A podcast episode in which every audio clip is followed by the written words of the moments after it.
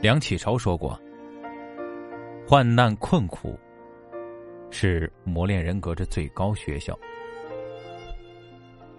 生活总是泥沙俱下，关键是你所处的境界，让你看到的是荆棘，还是鲜花？抱怨现状是本能，解决问题才是本事。想要成就更高级的人生，就要以积极的态度。”去面对生活中的难题。发人深省的乌鸦定律。森林里面啊，一只乌鸦洋洋不乐的跟朋友白鸽道别，说自己要搬家了。白鸽不解啊，你为什么非得搬走呢？乌鸦说呀，这里的人对我太差劲儿了，他们嫌我叫声难听，一见面就捂着耳朵。我实在是待不下去了。白鸽沉默了一会儿，反问道：“可你有没有想过？倘若你不改变自己的声音，你搬到哪儿去都不会受到欢迎的呀。”乌鸦听完之后啊，顿时哑口无言。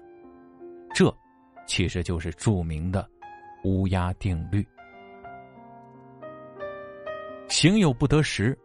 比起抱怨别人，更应反求诸己。日子过得不如意，怪完出身，怪父母，却从没问过自己够不够努力。看别人升职就吐槽自己怀才不遇，工作真来了又开始推三阻四。明明背后爱嚼舌根出口即是伤人，却抱怨同事们抱团孤立自己。抱有这种心态的人啊。凡事爱从外界找原因，总是抱有一种受害者的心态，那既改变不了现状，也无益于自身。遇事不怨，受挫不责，是一种大格局。有些人啊，经常无意识的抱怨，心中有怨气，周遭的气场肯定不好。不仅让自己逐渐的丧失了斗志和信念，还会让别人都对自己敬而远之。怨天者无志，怨人者心穷。总怨天尤人是对自己责任的逃避，更是一种不作为的提前放弃。就像走路时一直留意硌脚的沙子，滚进一粒就抱怨一次，而不是琢磨如何走好脚下的路。老子说：“啊，大道之行，不责于人。有格局的人，遭遇挫折的时候，不会推责于人，而是反躬自省。”高尔基说过：“反省是一面莹澈的镜子，它可以照见心灵上的污点。从别人身上找原因，欺骗了自己；从自己身上找问题，明亮了内心。”遇事不怨，受挫不责，吞下委屈，咽下抱怨，这些都会无形中撑大你的心胸格局。抱怨其实是一种本能，但是解决问题才是一种本事。问题是弱者抱怨的托词，却是强者的修炼场。真正成熟的人，往往能直面自己的过错。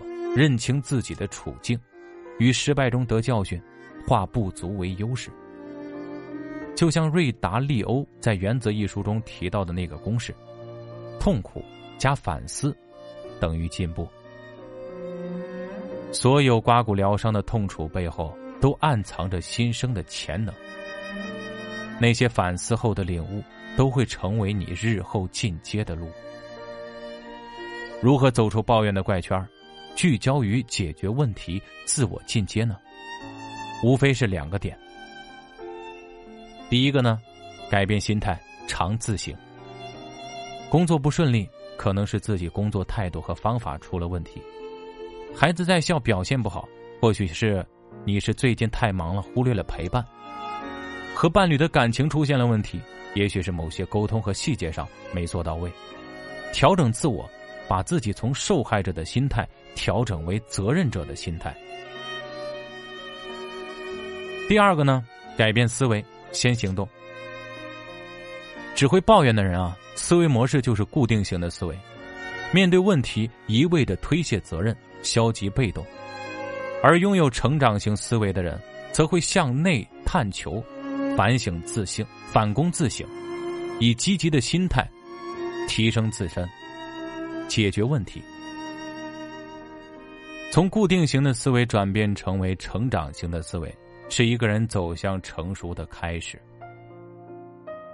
很喜欢不抱怨的世界中的一段话：停止抱怨，你就已经通往你想要的生活的路上了。逆流而上，或许步履维艰，但沿途看到的风景会更加的惊艳。一味的抱怨，把所有的问题归给别人，只会让自己在内耗的深渊中越陷越深。那些杀不死你的。终将使你变得更强大。重拾对美好的向往，勇敢面对生活的难题，你就会发现，生活其实没有你想的那么难。余生，愿你把抱怨的情绪转化为向上成长的动力，如此，才是智者的选择。好了，感谢大家的收听，我们今晚的分享来源于微信公众号“博学文化。谢谢。晚安。